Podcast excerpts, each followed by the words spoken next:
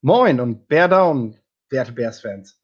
Ähm, heute treffen wir uns zu später Stunde um 19 Uhr und möchten einmal wieder über das letzte Spiel sprechen.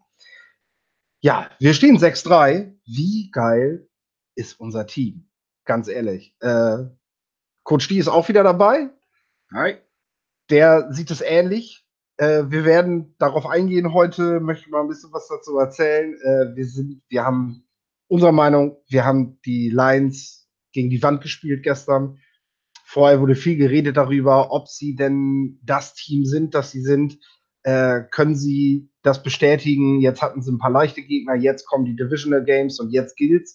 Äh, also gegen die Lions haben sie die erste der nächsten drei Aufgaben schon mal erfüllt und zwar mit Bravour. Ähm, wir haben offensiv wie defensiv ein Feuerwerk gesehen. Wir sind Erster weiterhin. Ähm, wir sind die fünf beste Offense in Scoring. Ähm, wir sind, selbst wenn man die Defense-Touchdowns wegnimmt, immer noch in der Top 10 in Scoring. Wir haben trotzdem öffentlich in den USA eine Quarterback-Diskussion, zu der ich gleich ein bisschen was sagen möchte. Denn äh, das ist ein Topic, finde ich, was so abseits des Spiels in der letzten Woche äh, rund um Chicago gelaufen ist. Und das können wir nicht auslassen an dieser Stelle. Wir haben ein Kicker-Problem, offensichtlich. Denn äh, wir haben gestern einen Cody Parkey gesehen, der viermal das Ding gegen die Stange gesetzt hat. Das ist im Training sicherlich das, was er will, aber nicht im Spiel. Ähm, da haben wir auch unsere Patreon-Frage zugestellt. Wer das vergessen hat, kann das vielleicht jetzt noch ganz schnell machen. Ähm, da könnt ihr noch mal eben nachlegen, dass wir da äh, auch auf ein valides Ergebnis kommen. Ja, steigen wir einfach mal ein. Wir haben den Gegner gegen die Wand gespielt. Wir haben unsere beiden Rückkehrer im Spiel gehabt, auf die wir vielleicht als erstes mal eingehen können. Ähm, Carly Mack wie Alan Robinson wie fandest du den Einstand? Sind sie wieder fit? Ja, ich denke, das ist ja eindeutig bei äh, beiden. Khalil Mack hat wieder zwei Sacks äh, kassiert oder, oder äh, Stafford einkassieren lassen, besser gesagt. Und äh, Allen Robinson war wirklich on fire. Also anders kann man das nicht sagen. Ähm, hat mir auch richtig gut, gut gefallen, dass Trubisky da noch getraut hat und auf ihn auch geworfen hat. Ähm, allerdings ist, äh, sind, sind, sind alle Pässe eigentlich nach rechts gestern gegangen. War schon ein wenig komisch. Das äh, sieht man halt oft bei Trubisky. Aber da Allen Robinson ja da war und auch ähm, diese engräumige Pässe rausholt, das ist das alte Allen Robinson so wie, wie vor zwei Jahren. Und das ist genau das, was, was ähm, man braucht, wenn wir jetzt vorwärts gehen. Ja? Ähm, dass dieses Vertrauen Quarterback zu Receiver, aber auch Receiver zu Quarterback ähm, vorhanden ist. Ja, also ich fand am beeindruckendsten und ähm, ich habe das ja schon häufiger erwähnt. Nach dem Spiel spreche ich meist eben noch ein bisschen mit Yannick, der ja auch bei uns schreibt und der, der, der Gründer quasi von Bernhard Germany ist. Der sitzt aber gerade mal wieder bei der Arbeit. Wir werden ihn aber auch in, in den nächsten Wochen noch hören. Der hat gestern auch bei der Arbeit gesessen während des Spiels, kam erst unglücklich zum vierten Quarter dazu und war doch nicht so angetan ob der Leistung, obwohl wir beide das so gefeiert haben. Ähm, ich glaube, jeder, der das ganze Spiel gesehen hat, weiß, wovon wir reden. Ähm, versteht natürlich auch, dass der Yannick das nicht so cool gefunden hat.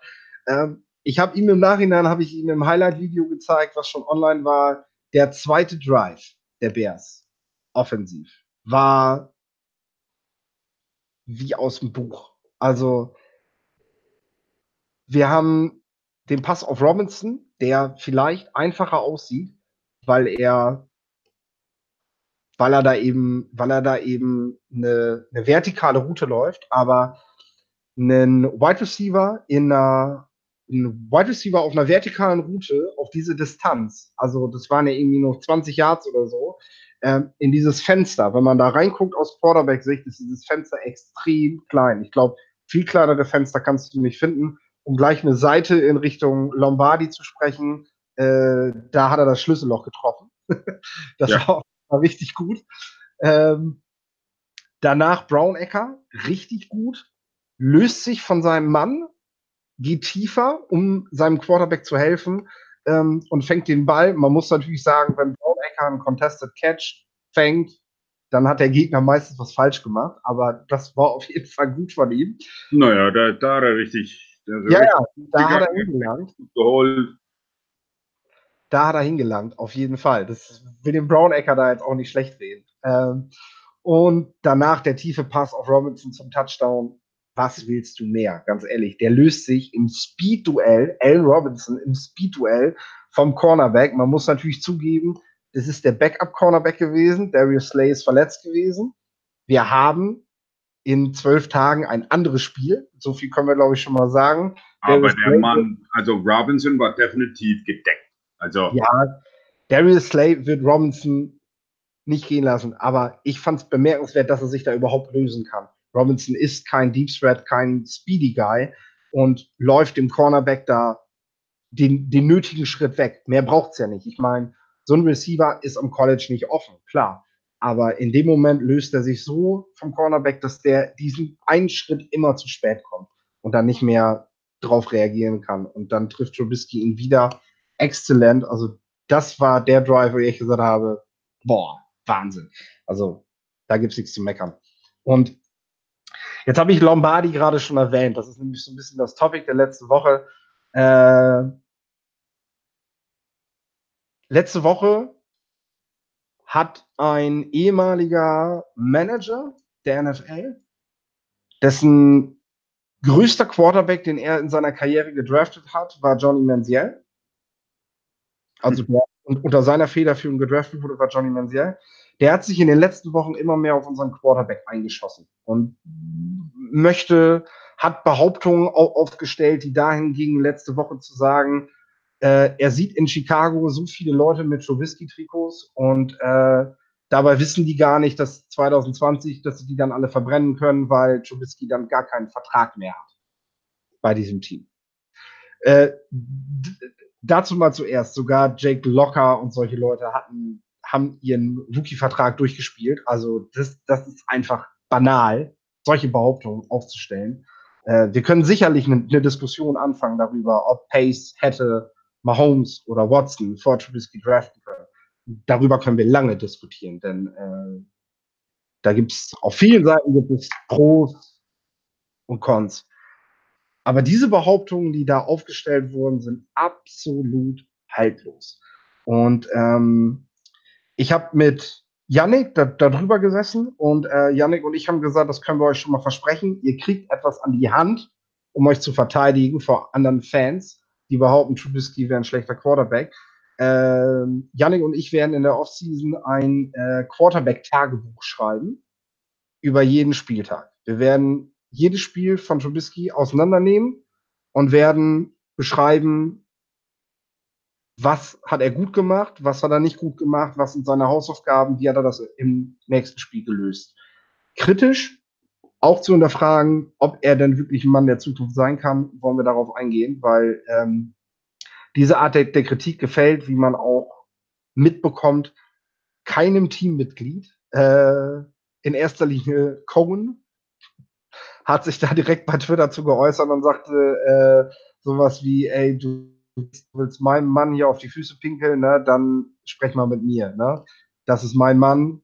Und wenn du mit ihm Stress haben willst, hast du mit mir auch Stress. Wir kennen alle seine große Klappe. Äh, Lombardi hat darauf nichts geantwortet. Er hat einfach nur gesagt, hey, ich respektiere dich als Spieler und bla bla bla. Alle anderen, die auf Twitter was gegen Lombardi gesagt haben, die hat er, die hat er einfach als unwissende Leute dargestellt. Cohen hat er wenigstens einfach nur links liegen lassen. Äh, also ich ich fand es armselig, was er da gemacht hat. Und äh, ich habe ja letzte Woche auch schon was dazu gesagt, warum ich glaube, dass einige NFL-Insider der Meinung sind, dass sie sich gegen Trubisky aufstellen müssen. Ähm, denn sie wollen ja im Draft auch nicht falsch gelegen haben. Viele von ihnen hatten Trubisky sehr spät oder gar nicht hochgerankt und wollen natürlich jetzt auch ganz schnell dafür sorgen, dass sie da nicht falsch gelegen haben, denn darum geht ja auch ihre Reputation flöten. Deswegen kann man so einen Quarterback ja besser schlechter reden, als er tatsächlich ist. Gestern Passer-Rating von über 148, äh, hat in der ersten Hälfte praktisch jeden Ball an den Mann gebracht. Da waren auch offene dabei, zugegeben. Da waren aber auch verdammt schwere dabei. Ähm, wir haben bis auf eine Kleinigkeit ein fehlerfreies Spiel gesehen. Trubisky hatte eine hervorragende Pocket-Präsenz. Einmal wollte er nach rechts ausbrechen, obwohl da jemand war, hat sich das dann aber doch noch anders überlegt und hat sich daran erinnert, dass er das ja nicht mehr machen wollte, ging den Schritt wieder zurück und hat den Ball noch zum Mann gebracht. Also das war das, war das einzige Mal, wo man gesehen hat, so, ah, Moment, tu's nicht. genau, das wollte ich ja auch ansprechen. Äh, brauche ich jetzt nicht mehr. Hm. Ähm, das andere ist, ähm, was man beachten muss bei unserem Quarterback, ist ganz einfach das. Ähm, ganz oft wird behauptet, ja, der Quarterback ist, ist, ist, toll oder ja, der Quarterback war total scheiße oder wie auch immer. Ja. Oft ist es so, oder man muss schon sagen, ähm, zu 99 Prozent liegt es an das System. Ja. Das heißt nicht, dass jeder Quarterback ein System-Quarterback ist und die können nicht in ein anderes System reinpassen. Das heißt einfach, dass äh, die zwei Dinge aufeinander abgestimmt sind. Quarterback wie System. Ja? Ähm, Coach Nagy und Mitch Trubisky, die haben ein gutes Repertoire zwischeneinander. Also die können richtig gut kommunizieren. Das haben wir ja auch gesehen. Man merkt es auch bei den ähm, Presskonferenzen. Ähm, die, die passen zusammen. Also das heißt, es wird auch weiterhin so äh, gehen wie jetzt. Und ich behaupte mal, oder ich, ich lege die Wette hin, ähm, dass Patrick Mahomes irgendwann mal in die nächsten zwei Jahre ähm, mehrere Wochen ausfällt wegen Knieverletzung. Ja? Ähm, habe es mir noch mal angeschaut seine damalige Verletzung und habe auch jetzt gesehen, wie das spielt. Ähm, das wird nicht das rechte Bein sein, das wird das linke. Schonhaltung, normal. Mhm. Ähm, und das wird schon kommen. Also ich garantiere es fast. Ähm, der ist aktiv. Ja, das, das, äh, der, der, der, der Riesenunterschied ist, dass Mahomes schon ein aufgebrauchter Quarterback ist nicht aufgebraucht, aber schon mehr, mehr ähm, Kilometer schon drauf hat dem Tacho als ja. Trubisky. Trubisky hat ja ganz wenig, bekanntlich. Und das ist ein Riesenvorteil, Leute. Vor allem, jetzt spielt er in sein zweites Jahr. Und ich sage das in Anführungsstrichen, zweites Jahr. Ähm, weil es ja letztes Jahr nicht komplett durchgespielt hat und ähm, einfach kalt reingeworfen wurde in ein System, wo sehr, sehr konservativ war, also konnte er nicht ausspielen seine Stärken. Ja? Mhm. Jetzt sieht man immer mehr und mehr, der Offense entwickelt sich in, in Chicago und entwickelt sich in, in, in Mitch, Mitchells Stärken. Ähm, und da sehen wir immer wieder, wieder bessere Spiele von ihm. Letztes ja. Jahr, äh, letzte, letzte Woche bräuchten wir keine große, hervorragende Leistung von einem Quarterback. Ähm, war sehr konservativ, das Spiel. Drum hat er ja die wenig Yards, aber auch die wenig Passversuche. Ja. Ansonsten, wo wir dann brauchen, wirft er. Ja. Und das hatten wir ja auch geahnt. Das hatten wir ja auch geahnt vor dem Spiel. Das ist ja, Jets und Bills ein konservatives Spiel wird, weil du ein, einfach weißt, wenn wir nichts falsch machen, gewinnen wir das Spiel. Und das hat man ja auch alleine an diesem, ich meine, wer, wer ist denn bitteschön dieses Team, das sich hinstellt und sagt, ey, wir spielen gegen die Bills und die Jets, wir lassen unsere besten Spieler auf der Bank, damit sie gegen die guten Gegner fit sind. Ja. Wir haben, wir reden jetzt nicht hier von, von ähm, ähm, weiß ich nicht, äh, wir reden jetzt nicht von ha, gib mir ein Beispiel, dem vierten Wide Receiver, den wir nicht spielen lassen, sondern wir reden von verdammt nochmal Wide Receiver Nummer eins und von einem der besten Verteidiger in der NFL, die auf der Bank sitzen bleiben für zwei Spiele, ähm, weil wir die Jets und Bills halt auch so weghauen. Also das ist ein Selbstvertrauen, das dieses Team hat und es ging auch auf, das ist einfach, das ist geil. Das Team ist geil. und man darf nicht vergessen, dass die, die, die Bills und die Jets sind nicht, ähm, die haben schon Siege hinter sich. Das sind professionelle Spieler, die sind sehr, sehr gut. Ähm, und man hat ja gesehen, wer gestern gewonnen hat. Ja, wir reden nicht von einem College-Team, ne? Ja. die Diskussion gab es ja die letzten Tage auf Twitter. äh, nee, also das, das zeigt auf jeden Fall, was sich das Team selbst zutraut. Und mir gefällt auch, dass jemand wie Trubisky sich jetzt nach dem Spiel hinstellt und sagt, ey, ganz ehrlich, ich habe davon gar nicht viel mitgekriegt, was da jetzt gelaufen ist mit dem Lombardi. Ich habe halt ein bisschen was gehört, aber ich habe es mir selber nicht durchgelesen, weil mir ist auch nicht wichtig, was Leute behaupten. Also das Einzige, was ihm wichtig ist, ist, dass sein Team ihm vertraut. Und das tut. Das so. ist das Einzige, was zählt. Was und das, das hat Coach was. Was sagen, äh, sind Spiele vollkommen egal. Nee, das hat Coach Nagy ja letzte Woche auch nochmal ganz klar gesagt. Headcoach-Mentalität stach da ganz klar raus während der Pressekonferenz. Sagt er, also ganz ehrlich, Quarterback macht sich keine Gedanken, was die Öffentlichkeit sagt. Er muss sich nur Gedanken darüber machen, was ich über ihn denke. Das ist nämlich das Einzige, was entscheidend ist. Und da hat Nagy auch vollkommen recht. Und er vertraut seinem Quarterback voll und ganz. Äh, zum Thema Vertrauen, er vertraut auch seinem Kicker. Er hat gestern nach den vier Doings, die wir im Spiel hatten, sich in der Pressekonferenz hingestellt und gesagt, ja, zugegeben, ich habe im während des Spiels habe ich mein Vertrauen verloren in Parky. Ich habe äh, ich dann gesagt, heute wird's nicht mehr bei ihm. Ich gehe für zwei Punkte, ich schicke ihn nicht nochmal raus, weil äh, der muss jetzt nicht auch noch das fünfte Ding versammeln. Der ist heute ist er gebrochen. Das hat keinen Zweck. Aber nach dem Spiel habe ich das abgestreift und äh, für mich spielt es keine Rolle mehr. Ich vertraue unserem Kicker. Ich vertraue Parky auf die Frage, ob es einen Ersatz geben soll, ob man Spieler testet oder so, hat er ganz klar gesagt, nö, kommt nicht in Frage. Parky ist unser Mann. Ähm, wir haben eine Patreon-Umfrage gestellt, auf die möchte ich jetzt auch mal kurz eingehen. Ähm, Dort haben wir nämlich gefragt nach dem Spiel, sollte Kicker Cody Parkey nach dieser Vorstellung entlassen werden? Und die zu. Wir haben gefragt, ja, sofort, am besten noch auf dem Platz. Äh, der zweite war, eine letzte Chance gebe ich ihm noch oder nein? Und ihr seid auf derselben Seite wie Coach Nagy. Für euch ist es ein klares Nein. Und ich kann es verstehen, aber vielleicht aus anderen Gründen als das, was seine Leistung gestern ge gewesen ist.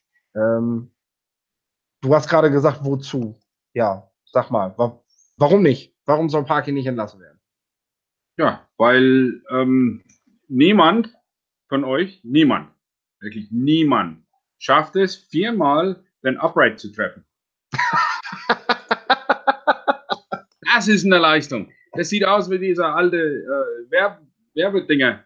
Ne?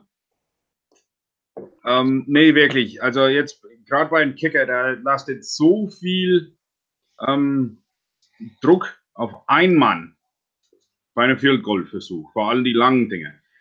Das nächste war, wir haben gesehen, dass Matt Prater rausgegangen ist für einen ziemlich langen Field Goal Versuch, hat sich's angeschaut, hat der Wind getestet, er hat gesagt, nee.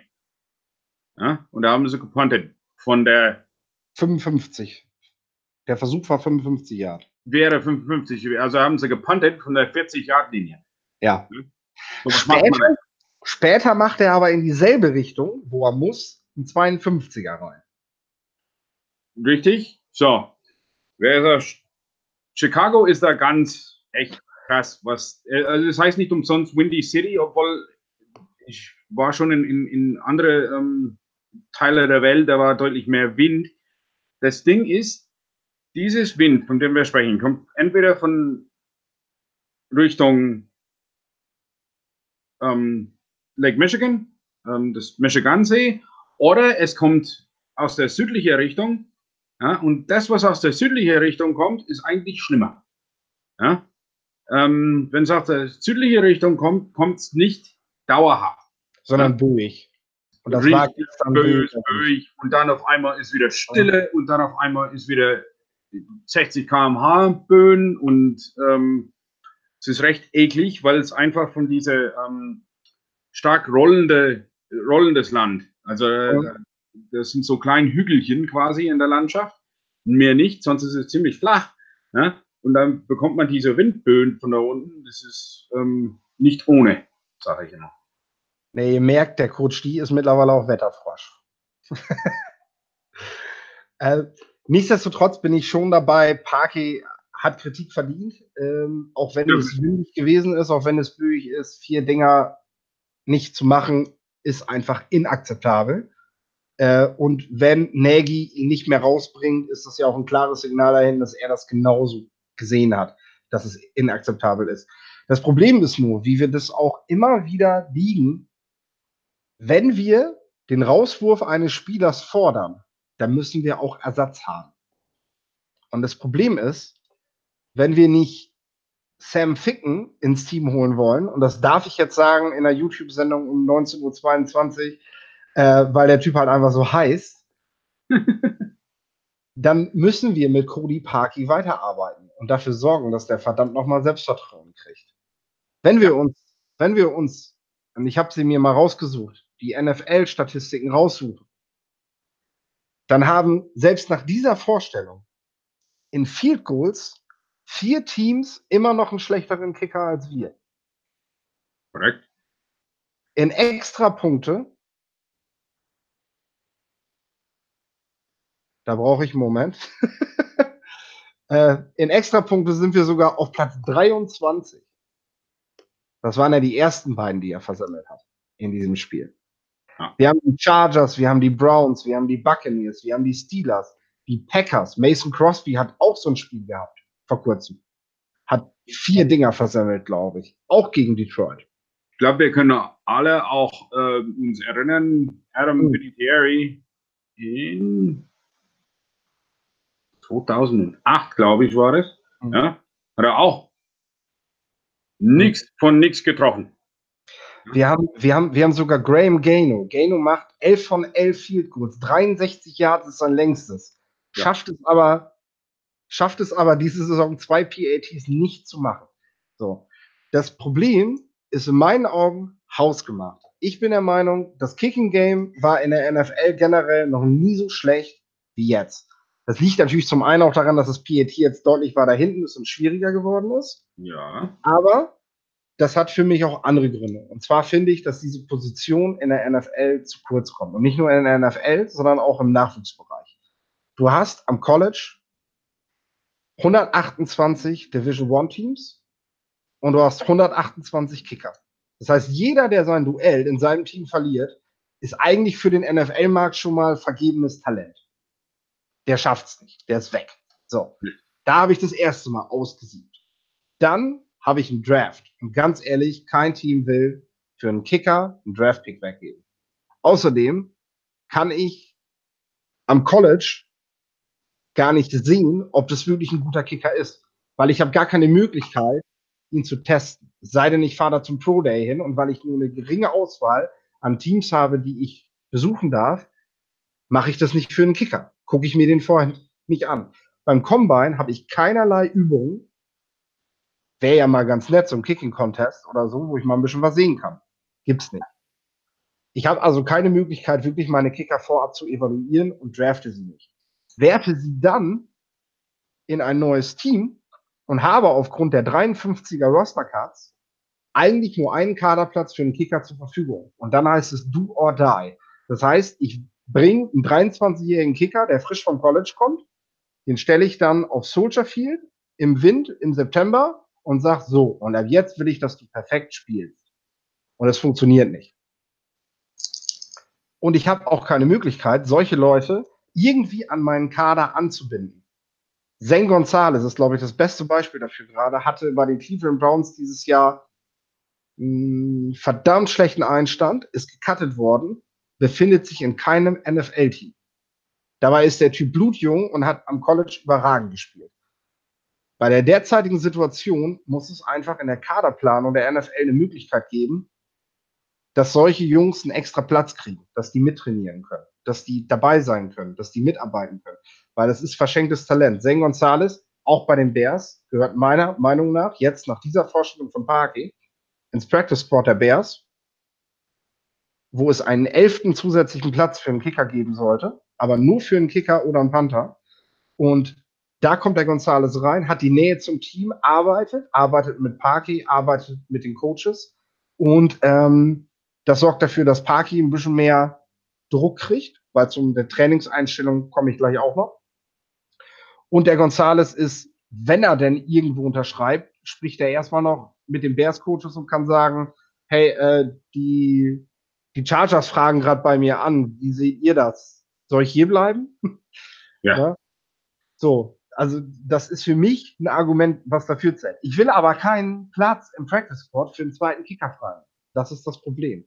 Und dann kommt halt die Trainingseinstellung. Ich glaube, keine Position hat ihr Training in den letzten 30 Jahren so grundlegend wenig verändert wie der Place Kicker.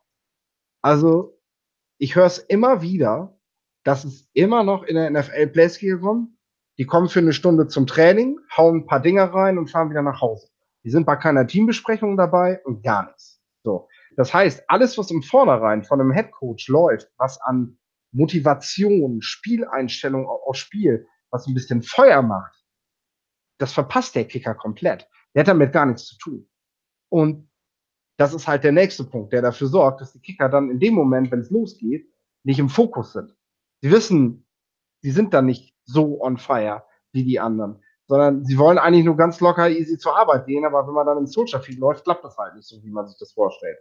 Und das sind so verschiedene Punkte, wo die NFL sich Gedanken drum machen muss, denn ähm, dieses Problem wird größer. Vor allem mit dem Aufkommen des Fußballs in den USA und da bin ich dann bei meinem letzten Punkt, denn früher war es so, wenn du zu dünn oder zu klein für Football warst, wurdest du Kicker oder Panther. Heute spielst du Fußball. Und damit geht ihnen natürlich auch wieder Talent verloren. Das müssen sie sich, wenn es das in den USA nicht mehr gibt, aber auch in anderen Ländern suchen. Ich zum Beispiel würde, wenn ich einen Kicker suche, mal, weiß ich nicht, in die Favelas nach Brasilien fahren und mir da zehn Jungs raussuchen, die alle mal schießen lassen. Oder wir sehen das jetzt bei den Seahawks, die sich von der Texas University den Panther aus, aus Australien geholt haben. Und ich bin mir auch sicher, dass wir in Deutschland gute Leute haben, die nicht mal in der GFL 1 sind oder so, sondern vielleicht auch in niedrigeren Ligen, weil ich meine ganz ehrlich, wer bezahlt denn bitte schön das Fahrtgeld für einen Kicker, damit er in der GFL 1 spielen kann? Richtig. So, die sind auch alle unter dem Radar und das geht verloren. Also ich kann nur jedem, jedem Kicker da draußen empfehlen, wenn ihr gut seid, lasst euch filmen und schickt das in die USA. Huddle. H-U-D-L. Ja, Huddle, genau. Das kennt ihr alle. Wer spielt, kennt's. Macht auch Videos von euren Kicks. Schickt die da hoch und seht zu, dass die Jungs das da, da hinten sehen. Ihr habt eine Chance, ganz ehrlich. Ich glaube, als Kicker ist es der leichteste Weg dahin, um da spielen zu können. Vor allem, ich meine, äh, vor allem unsere, unsere deutsche Zuhörer, ähm, ihr habt da einen riesen Vorteil. Ihr lernt gleich als Kind das Kicken. Ja, und das kann man wirklich, also wie in meinem Haushalt oder äh, mein, meine Freundeskreis sieht man das sehr deutlich. Ein amerikanischer Kind, ja, der fängt an, der ist eins und so oder zwei und, und fängt schon das Werfen an. Ja, das ist natürlich scheiße, was sie tun, aber die, die nehmen den Ball zum Papa und werfen es zum Papa. Ja, so, der, das deutsche Kind der nimmt den Ball, der mit dem Papa spielt, der kickt den Ball zu Papa. Und das ist Fakt. Ja? Und das habe ich so oft gesehen, dass ich sagte, wow, also das ist schon Wahnsinn. Ja? Was da für ein Riesenunterschied. Ja? Ja, natürlich. Und ähm, solange diese Leute aber eben alle, alle nicht kommen, müssen die NFL-Teams mit dem Vorlieb nehmen, was da ist. Wie gesagt, wir haben nicht mal den schlechtesten Kicker trotz dieser Vorstellung. Ich bin auch der Meinung, wir sollten so lange an Parky festhalten, bis wir jemand anders haben, denn wir haben, wie wir bei Robbie Gold gesehen haben, wahrscheinlich ähm, die Entscheidung, die einzige Entscheidung, die man Pace definitiv an ankreiden darf. Nicht, dass er Gold entlassen hat, denn er war zu dem Zeitpunkt wirklich schlecht und ich weiß auch nicht, ob er sich in Chicago nochmal gefangen hätte. Aber er hat ihn entlassen, ohne zu wissen, was er danach macht. Und das war ein Fehler. Und das passiert ihm kein zweites Mal. Deswegen wird er Parquet auch nicht entlassen. Das werden sie nicht machen, weil sie haben keinen Plan danach. Sollen wir wieder ellenlang wie im letzten Jahr Cairo Santos und Aguayo und wen alles zum Probetraining einladen? Ganz ehrlich, die können es auch alle nicht. Es gibt genug NFL-Teams, die noch einen schlechteren Kicker haben wie wir, die auch sehen, was an Talent da ist und die auch keinen neuen Mann holen, weil wir wissen auch, dass Cody Parkey das machen kann. Der hat es ja letztes Jahr gemacht. Hm. Er es. Und bis jetzt hat er uns kein Spiel gekostet. Einige werden sagen, er hat das Ding aber gegen die Dolphins versammelt.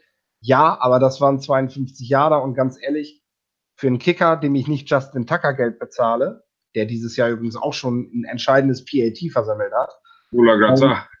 Von dem erwarte ich, dass er die elementaren Dinge kann. Kicks rund um die 40-Yard-Linie müssen hundertprozentige sein. Alles darüber nehme ich mit, wenn ich es brauche. Sind aber 50-50 Bälle. Also alles rund um die 50 Yarder. Und die PATs müssen sitzen. So, das möchte ich eigentlich bei einem Kicker haben, dem ich Cody Parky Geld bezahle. Ähm, mehr verlangt man nicht und ich glaube, dass Parky das erfüllen kann. Er war ein sehr konstanter Kicker bisher und ähm, man darf auch nicht vergessen, das waren seine ersten beiden PATs, die er verschossen hat. Bis dahin war er, war er perfekt. Und ähm, abgesehen von dem 52 Jahre, den wir da gesehen haben, war das bis jetzt auch eigentlich alles grundsolide. Solange er uns keine Spiele kostet, ist das alles gut. Und in den Playoffs wird das eventuell nochmal wichtig werden. Aber bis dann, glaube ich, statistisch gibt es zwei Prozent der Spiele, wo der Kicker wirklich Einfluss auf den Ausgang von einem Spiel hat. Also das Moment möchte ich noch dazu mal kurz, ja. und zwar, ähm, unsere Longsnapper müssen die Bälle besser hinbringen. Ja? Ähm, wir haben schon oft mal gesehen, dass der, der Scales eben ähm, so kleine Bögen seinen Snaps machen. Das darf nicht sein. Ähm, gestern hat er eins richtig weit inside. Pat O'Donnell hat es aber ausgeglichen, muss man sagen. Also das war richtig gutes Hold. Ähm, aber die Dinge müssen besser ankommen. Man sieht ja oft genug, dass der Kicker richtig viel Druck bekommt bei uns, was äh, in, bei, bei anderen nicht der Fall ist. Das ist einmal, weil der Ball zu langsam zum, zum Holder kommt und zum zweiten auch das Blocking halt. Ne? Mhm. Also Special Teams ist so eine Sache, die wir eigentlich auch ähm, ansprechen müssen. Ja, mach das mal. Special Teams geht immer wieder ähm, also es neigt dazu, Leute, ja, Special Teams ist uninteressant. Jetzt ist der Touchback ja 25 Yards, also macht es wenig Sinn, den Ball auch rauszunehmen aus der Endzone. Ähm, immer mehr, immer mehr, immer mehr oder immer weniger, besser gesagt, ähm, auf den Special Teams zu achten. Ähm, man sieht es gerade bei den Bears, dass wenn man die Special Teams komplett weglässt, ja, ähm, dieses Können, dann äh, kommt man ganz oft in Feldpositionen Schwierigkeiten oder mal ein Touchdown oder zwei ähm, einkassieren, wo es nicht sein muss, gerade bei einem Punt. Ähm, ja, da wollte ich auch sprechen drüber. Ich bin ja nochmal durchgegangen durch alle Spiele, habe so ähm, die Special Teams Dinge angeschaut. Wir haben keinen Special Teams Spezialisten außer Sherrick McManus, ähm, der wirklich hervorragend ist, bis auf Dion Sims. Ähm, ein hervorragender Blocker bei Kick Return und auch, ähm, auch richtig gut beim Punt. Ähm, ja, gefällt mir richtig gut. Ähm, ansonsten Houston Carson verlässt sein Lanes durch die Bank. Allgemein ist es Special Teams sehr ähm, langweilig sich anzuschauen. Kickoff macht einen stinknormalen Lane ähm, Breakdown. Also das heißt, jeder Spieler hat so ungefähr 5 Yard Lane, ähm, die er nicht verlassen soll, bis man 10 Yards vor dem Ballcarrier ist. Ähm, und dann geht man quasi rein. So wie bei Madden quasi. Richtig. Ja. Ähm, wie gesagt, stinkt langweilig, gefällt mir nicht. Das gleiche bei Kick Return. Ähm, stinknormale 4-3-2-1 Aufstellung ohne, ohne den Diamond hinten. Ja. Ähm, gefällt mir nicht. Gefällt mir absolut gar nicht. Ähm, ich finde, da können sie, sollten sie besser werden. Ähm, dazu ja, muss man sagen, man braucht auch immer wieder diese Special Teams Spezialisten. Ähm, dazu gehört halt den, Long Snapper dazu, gehört aber auch ein Headhunter, der besser ist als Houston Carson zum Beispiel. Ähm, man braucht ähm, gewisse Blocker, wie Dion Sims als Beispiel. Man braucht aber auch den Kick Returner, das ist mir selbst und sicher nicht. Und Cunningham ist auch nicht wirklich der, der Wendige dafür. Die einzigen Yards, die wir wirklich in Returns haben, kommen von Terry Cohen, sein verrückte ja, Läufe. ja, also die Dinge, die man als Coach, der, jeder, der jemals Coach war, schaut Terry Cohen zu und schimpft. Beißt ins Brett. Ja, also da, da, kann man nicht anders machen als schimpfen. Auch wenn er den 18 Jahre Kick äh, Punt Return hat, wie gestern, da muss man trotzdem schimpfen. Ja? Aber es spricht ja auch für die fehlende Qualität in den Special Teams, wenn es eigentlich nur an der individuellen Klasse eines einzigen Spielers liegt. Also es ja. ist ja seine Kreativität, die dafür sorgt, dass es noch weitere Yards gibt und nicht das, das gute Blocking vor ihm. Oder so. Richtig, es ist nicht das Blocking, es ist nicht äh, ähm, die Aufstellung, ähm, ist es nichts. Ja, also ihr merkt, ihr merkt, wir finden immer noch, wir finden immer noch Dinge, über die wir sprechen können. Äh, auch wenn die Offense und Defense überragend gespielt hat, sind heute mal die Special Teams dran. Also wir gucken auf alles ganz genau. Danke dir dafür, Coach D, dass du da, dass du da auch mal die Special Teams noch mal so rausgenommen hast, denn auch dies ist macht eine ganze Menge vom Spiel aus und deutlich mehr als äh, was was viele von uns so gerne denken mögen. Denn ein guter Return ist so gut wie ein Turnover, sage ich immer wieder. Und äh, das darf man bei allen nicht vergessen. Ähm, das einzig Negative, was mir in der Offense aufgefallen ist, ist wieder unser Laufspiel. Da möchte ich aber gar nicht groß drauf eingehen, weil ich finde, das hat in den letzten Wochen gut funktioniert.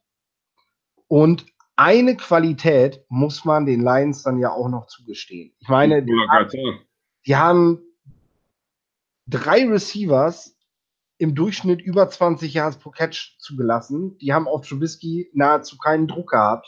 Der hat nur, der ist einmal gesackt worden, äh, da kurz vor der Goal-Line. Und ähm, ja gut, da sind sie durchgekommen, das gebe ich zu, aber ansonsten hatte Trubisky wirklich auch Ruhe und Geduld und konnte die auch aushalten, denn äh, da kam nicht viel von denen. Und ja, wenn sie dann wenigstens das Laufspiel durch die Mitte limitieren können, ich meine, irgendwas können die Lions halt auch und dann haben sie das halt gut gemacht. Vor allem steht da auch ein sehr überragender Spieler, der sich immer besser bei den Lions zurechtfindet mit ähm, Snacks, der da gestern halt auch einfach nicht viel zugelassen hat. Obwohl man sagen muss, beim Touchdown von Terry Cohn haben, hat Whitehair ihn gepancaked, glaube ich, und ähm, der James Daniels hat den Nebenmann auch gleich mit zur Seite geräumt. Also da, da war es dann an der richtigen Stelle, hat es dann gepasst und im Endeffekt hat es gereicht. Wir haben 34 Punkte. Was wollen wir mehr? Ne? Also passt. Ja. Will ich nicht mehr großartig drauf eingehen aufs Laufspiel. Ähm, ich möchte noch auf zwei Situationen der Defense eingehen. Einmal Leonard Floyd. Ich glaube, mit seinem Sack, mit seinem ersten seit letztes Jahr, letztem Jahr, ne? Äh, man hat gemerkt, dass es ihn beschäftigt hat, aber dass es auch andere beschäftigt hat. Es war ähnlich wie bei Jordan Howard nach seinem ersten Rushing-Touchdown dieses Jahr hat sich wirklich das Team, die Coaches, alle haben sich mit ihm gefreut. Man hat gemerkt, wie ihm der Stein vom Herzen fiel. Man hat zwei, drei Plays vorher ist er ja so hauchdünn dran und hat Stafford fast. Und man merkt bei ihm, dass es, ah, jetzt will ich aber. Und ich habe auch gesagt, jetzt kommt er gleich. Und dann kam er ja auch. Er hat nach der, nach dem Spiel hat er in der Pressekonferenz oder in einem, in einem Interview vielmehr in der PK ist er selber nicht auf der Bühne gewesen. Hat er gesagt, weil er Stafford danach noch so lange festgehalten hat. Er sagte, er hat sich einfach so gefreut über seinen Sack, dass er den nicht gleich wieder loslassen wollte. Also hat ihn da umarmt und nicht gehen lassen. Ähm, da möchte ich noch kurz auf Rock Van Smith eingehen. Den haben wir letzte Woche ziemlich kritisiert und äh, das zu Recht. Äh, ich finde, wir haben immer noch nicht den Spieler, den wir dann irgendwann mal wollen von ihm. Aber ich finde, wir haben schon eine deutliche Verbesserung gesehen. Wir haben, äh, also es gab, ich habe das nochmal genau nachgesehen, was da jetzt gewesen ist bei ihm im Spiel. Also Rockon Smith es wurde fünfmal in seine Richtung geworfen, dabei kam es zu drei Receptions. Zwei davon waren aber relativ kurz. Eine zum neuen First Down. Das ist erstmal eine ordentliche bis gute Leistung, würde ich sagen. Weil man darf nicht vergessen, in Linebacker hat es auch ein bisschen schwieriger, diese Bälle zu verteidigen und dafür zu sorgen, dass es nicht zu einem vorstellenden Pass kommt, als ein Cornerback, der eine lange Route verteidigt. Denn ähm, da kurz durch die Mitte ist es für einen Quarterback halt deutlich leichter. Da muss man auch nicht so lange offen sein. Da reicht auch mal eben ein Schritt, während der Ball zum Cornerback doch ein bisschen länger braucht und man eine Lücke auch mal besser wieder schließen kann. Bist du als Linebacker einen Schritt zu spät und der Quarterback sieht das, bist du den Schritt zu spät. Dann wird das sofort bestraft. Ähm, was mir nicht gefallen hat, waren äh, zwei Miss Tackles. Da muss er definitiv dran arbeiten, denn wenn er verpasst, verpasst er richtig. Und ähm, er hat auch generell, also drei weitere Tackles waren nicht sauber. Also da kann er den Gegner besser zu Fall bringen.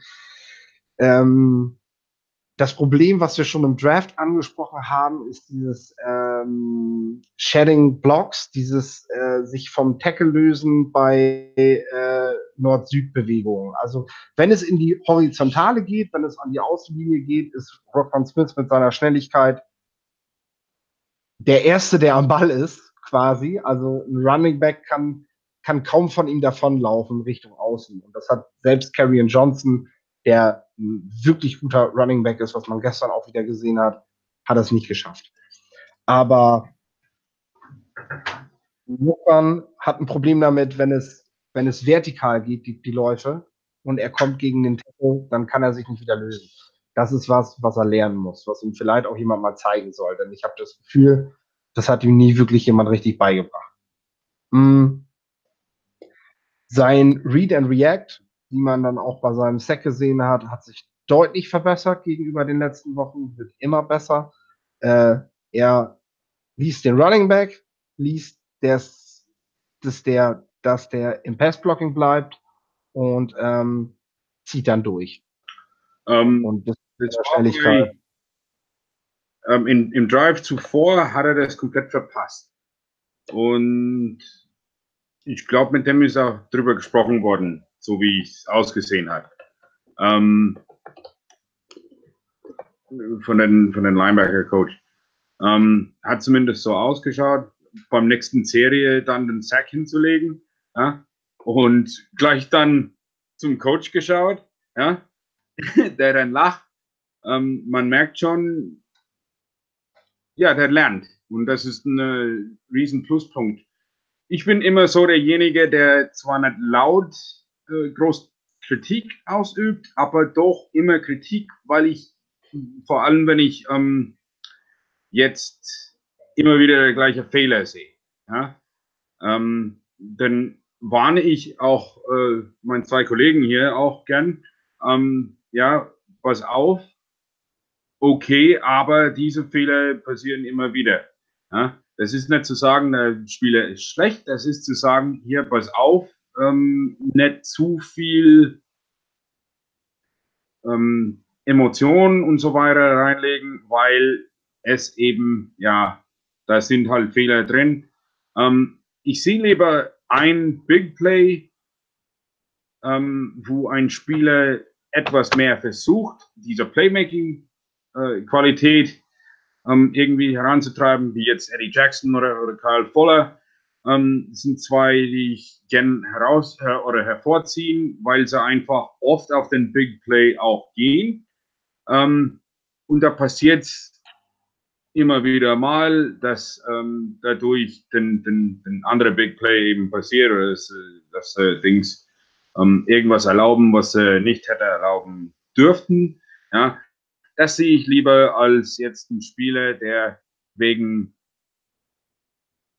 äh, der immer wieder denselben Fehler macht oder eben weil ja. er zu ähm, konservativ spielt, ja, nicht den Big Play erlaubt, aber immer wieder diese kleinen Plays, immer und immer und immer wieder quasi jedes Mal.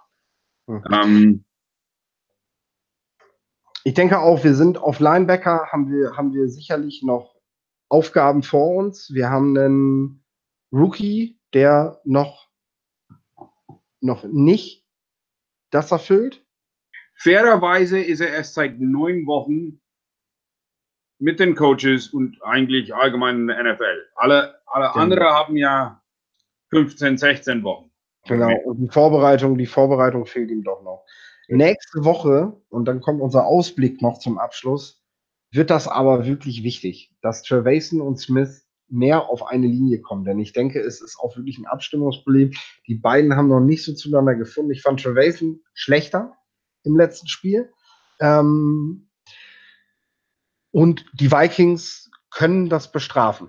Also die haben auf jeden Fall Spieler. Golden Tate war bei den Lions jetzt nicht mehr dabei, der ist jetzt bei den Eagles. Aber die Vikings werden mit Stefan Dix und Kyle Rudolph und auch mit Delvin Cook da böse Ärger machen. Ja, und vor allem die Dinge in der Mitte, das muss dicht gemacht werden. Ähm, das brauchen wir unbedingt, weil ja. gerade äh, Cousins zerrt den, den Mittel, der ganze Mitte der Feld ähm, zerrt er auseinander mit, mit Rudolf und aber auch mit Diggs. Also darf man nicht vergessen, dass, dass Diggs ja ähm, oft sein Catches in der Mitte nimmt. Und zwar genau deswegen. Ähm, und Adam Thielen ist so ein, so ein Monstrum, da kann man nicht den Safety dann hoch spielen. Äh, den, den Safety muss high spielen. Ähm, der darf nicht low spielen.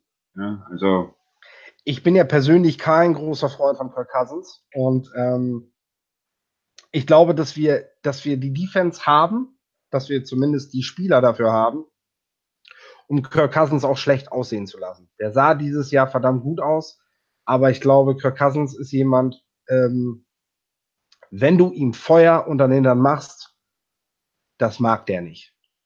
Und der fängt dann auch ganz schnell an, die berühmten Gespenster zu sehen. Also der fängt dann im Laufe des Spiels an, Bälle wegzuwerfen, die er gar nicht wegwerfen muss. Und das ist, denke ich, eine Kernaufgabe der Bears. Die müssen dem Cousins Stress machen. Der darf nicht den ersten Read gehen, dann kann das was werden.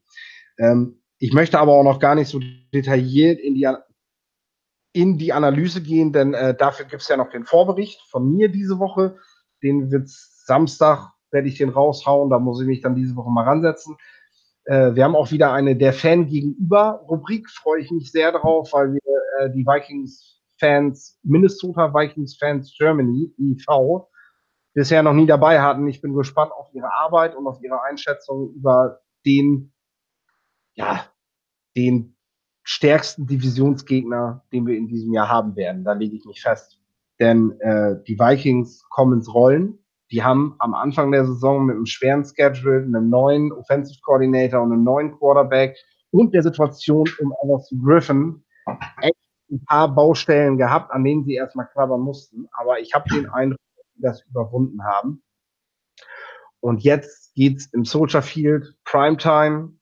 Die brauchen die Fans, die brauchen ein sehr, sehr gutes Spiel, um gegen diese diszipliniert agierende Mannschaft bestehen zu können. Und ähm, ich muss ganz ehrlich so ein bisschen auf die, auf die, auf die Pause-Taste drücken bei der Feierei, die wir gerade haben, dass wir 6 zu 3 stehen und dass wir eben bisher einige Gegner wirklich dominieren konnten. Die Vikings äh, sind ein anderes Kaliber. Die Vikings haben ein sehr erfahrenes Team, gerade auf defensiver Seite. Und mich dünkt, mich dünkt, dass wir das in diesem Spiel am Ende merken werden. Dass Zimmer gegen Nagy halt nochmal eine andere Nummer ist. Wir sehen einfach, und das haben wir auch in diesem Spiel wieder gesehen, das sehen wir in jedem Spiel bisher. Die Bears haben eigentlich immer ein Quarter dabei, wo sie nicht performen. Und die Bears sind vom Talent her sicherlich auf Augenhöhe mit den Vikings. Aber diese fehlende Erfahrung sorgt halt immer wieder für einen kleinen Aussetzer. Und den kannst du dir in so einem Spiel halt nicht leisten. Und das ist, glaube ich, ich, ich sage nicht, dass die Vikings uns da zerstören, dass das eine Lehrstunde wird. Keine Frage. Darum geht's gar nicht. Es geht mir nur darum, dass ich glaube, dass sich die Erfahrung am Ende auszahlen wird. Coach Nagy hat selber nach dem letzten Spiel gesagt, die rote Flagge hat er spät geworfen, weil er noch auf sein, auf sein Spreadsheet drauf geguckt hat. Passiert ihm das gegen die Vikings, verlieren wir wegen so einem Fehler das Spiel, weil das die Vikings und nicht die Lions sind. Ähm, und solche Dinge passieren, passieren den Bears halt noch, weil sie jung und unerfahren sind. Und das muss man denen auch zugestehen. Deswegen, ähm, nicht, dass ich mich nicht extrem darüber freue, wenn wir die Vikings im eigenen Stadion rausfegen und wenn wir da den Platz verteidigen, auf Mann und Maus, weil ich glaube, das wird echt ein Battle. Das wird ein richtig geiles Spiel. Aber ich könnte mir vorstellen, dass am Ende diese Erfahrung den Ausschlag gibt und wir dieses Jahr halt noch, noch nicht die Nase vorn haben gegen die Vikings. Ähm, trotzdem sind wir drei Punkte Favorit, was ich bemerkenswert finde, was die Leistung honoriert der letzten Wochen, dass wir gegen die Vikings zu Hause drei Punkte Favorit gehen, äh, hätte ich so vor der Saison nicht gedacht, dass wir schon so stark sind in der medialen Wahrnehmung. Aber ich denke, gegen die Vikings wird es mal den ein oder anderen kleinen Aussetzer geben. Aber unterm Strich, solange wir die Lions das nächste Mal wieder schlagen, ist es jetzt auch nicht so wichtig, dass wir die Vikings im einen ausschlagen. Denn Ziel der Saison ist nicht der Super Bowl, sondern das Erreichen der Playoffs. Und das geht zur Not auch über die Wildcards. Wenn mehr drin ist, nehmen wir das natürlich mit, oder? Ja. Da können wir mitarbeiten. Wir können aber auf jeden Fall sagen, das ist ein Playoff-Team. Ähm, wenn sie weiterhin so spielen wie die letzten paar Spiele, ähm, wenn die so spielen, ist es ein, ein Wildcard-Team. Das ist Fakt. Und äh, ja. Ja, und, und zum Thema Wildcards. Äh, die Eagles haben gestern verloren. Die Seahawks haben gestern verloren. Die Panthers haben verloren am Donnerstag. Also hat wieder viel mitgespielt für uns. Ja. Da muss man jetzt immer drauf schauen, nicht nur auf die eigene Division, wo wir noch Spitzenreiter sind. Sagt, wenn es so bleibt, ey, ich habe nichts dagegen. Also wir können, wir werden auf jeden Fall mit einer Niederlage, wenn wir den Traum um die Playoffs nicht vergeigen, weil wir die Vikings nicht schlagen konnten. Wenn wir sie besiegen, kommen wir der Sache aber einen verdammt großen Schritt näher. Das kann man natürlich auch sagen. Und ich glaube, da liegt die Motivation der Bears, das Haus verteidigen und äh, Primetime, die ganze Nation sieht zu. Das ist halt nochmal eine andere Bühne, als äh, auf einem, in Anführungszeichen, lokalen Sender gezeigt zu werden. Ähm, ich denke, die Hütte brennt Sonntag und ich freue mich schon richtig auf dieses Spiel, muss ich sagen. Weil ich glaube, wir werden guten Football sehen. Ja, definitiv. Also es wird, glaube ich, ein richtig schönes Spiel, ähm, wo wir dann anschauen dürfen gegen Gegner, die gerade um den zwei Gegner, die gerade um den ersten Platz kämpfen. Ähm, Finde ich immer gut. Das sind auch zwei Mannschaften, wo richtig gut sind, haben aber nicht die Ergebnisse bisher. Ähm, geholt, die sie eigentlich hätten holen können. Ich meine, die Bears hätten locker 8-0 ähm, sein können. Das muss man schon sagen. Ähm, Miami war kein Gegner, der nicht geschlagen werden hätte können. Äh? Ähm, dann müssten wir gegen, gegen die Packers.